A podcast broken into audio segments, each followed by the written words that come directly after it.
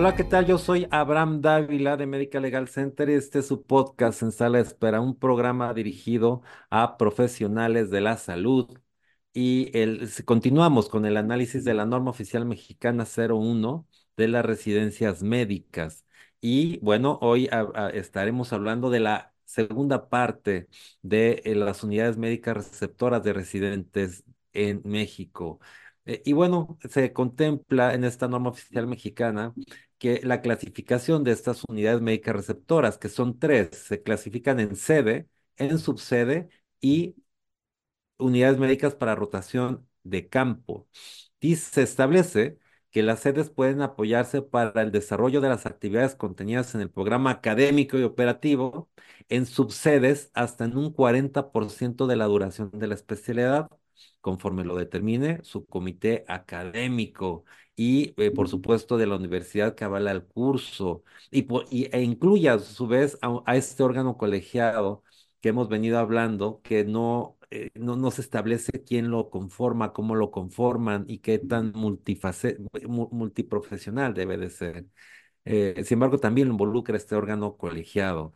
Se establece también que las unidades médicas receptoras, bueno, antes quiero comentarles que establece completamente las atribuciones de este órgano colegiado. Y la siguiente establece que las unidades médicas receptoras de residentes que impartan total o parcialmente los estudios de la especialidad médica deberán registrarse a través de la institución de salud de la que forme parte como sedes y o subsedes de residencias médicas ante la unidad administrativa competente. Esto es, si este hospital pertenece a los servicios de salud del Estado o al Instituto Mexicano del Seguro Social o al ISSSTE, tendrá que registrarse administrativamente. La, evaluación continua de las unidades médicas receptoras de residentes que funcionan como sedes, subsedes o para rotación de campo estará a cargo del área responsable de los procesos de formación de recursos humanos para la salud de la institución de salud de la que dependan, en coordinación con la unidad administrativa competente, atendiendo a los requisitos establecidos por la institución educativa u universidad que avale el curso y las recomendaciones de CIFRUS, que es la eh, Comisión Insti- Institucional para la Formación de Recursos Humanos para la Salud. Como ven, algo muy destacable es que se evalúa, no solamente ya vimos al residente, al profesor, sino también a la unidad médica receptora. Y aquí participa esta gran institución que es CIFRUS. La institución de salud de la que formen parte las sedes deberán mantener actualizado permanentemente el registro de residentes del Sistema Nacional de Salud, conforme el procedimiento establecido por la unidad administrativa competente. Bueno, esto es, es, es muy, es estar actualizado este registro, de otra manera se perdería.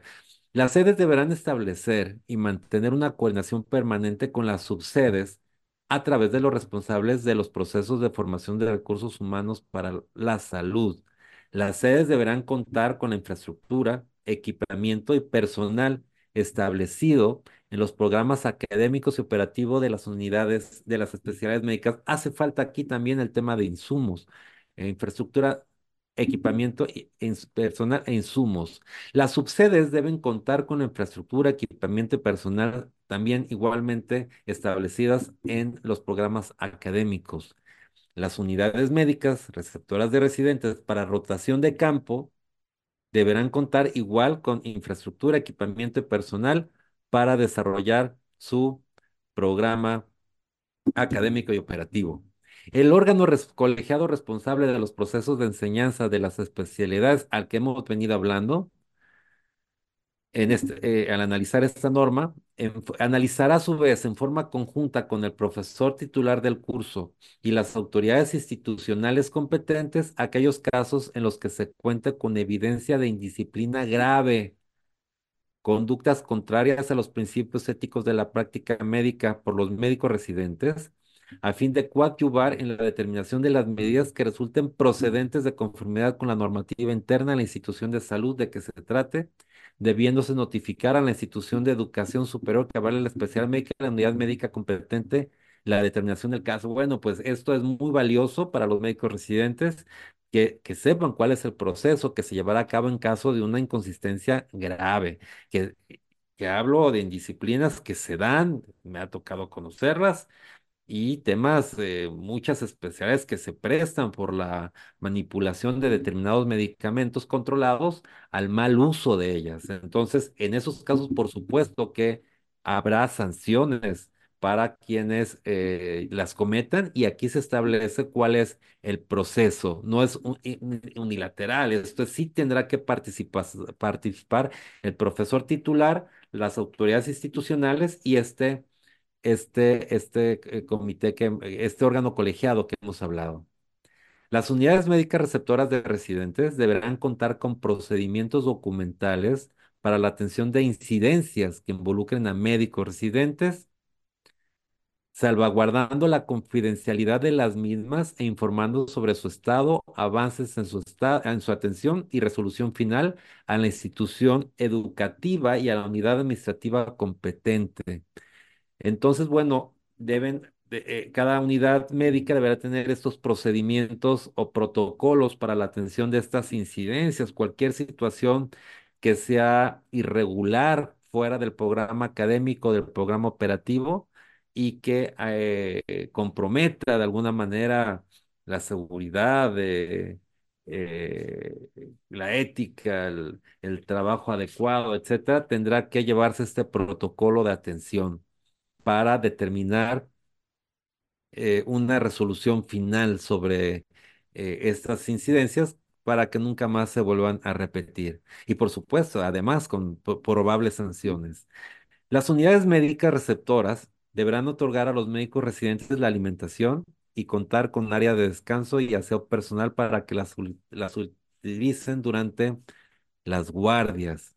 Estas unidades médicas receptoras de residentes deberán cumplir, además de lo mencionado actualmente, con otras referencias según corresponda. Pues como ven, una eh, eh, maravilloso que pueda funcionar como se ha establecido.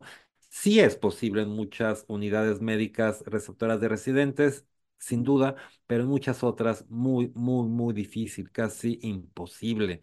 En unidades que no cuentan con ni infraestructura, ni insumos, ni personal suficiente y donde esta carga de trabajo es, eh, se eh, enfoca particularmente en residentes de especialidad y donde es muy difícil, no se cuenta con los suficientes profesores que estén supervisando o, realiz- o, o- o verificando que el residente realice la función conforme a sus indicaciones. Entonces, e- es, estaría muy bien, sin embargo, sabemos que es un tema eh, difícil de cumplir eh, y bueno, el objetivo es que conozcan cuáles son las obligaciones y veamos qué hacer cuando esto cuando esto no, no se cumple para seguridad del personal de salud y por supuesto, más que todo, de la población que se atiende y que recibe esta atención médica eh, esta atención médica por parte del personal de salud. Yo soy Abraham Dávila. Si usted desea una plática de esta norma o de otra norma para su hospital, para su grupo médico, no dude en contactarnos. Solamente tiene que solicitarlo al teléfono triple tres con un WhatsApp, triple tres ciento seis cero seis cero cuatro mi correo personal a davila.salomonwarner.com.mx o entrar a nuestra página de internet medicallegalcenter.com o a nuestras redes sociales Facebook o a Instagram Medical. Con mucho gusto los esperamos. Muchas gracias.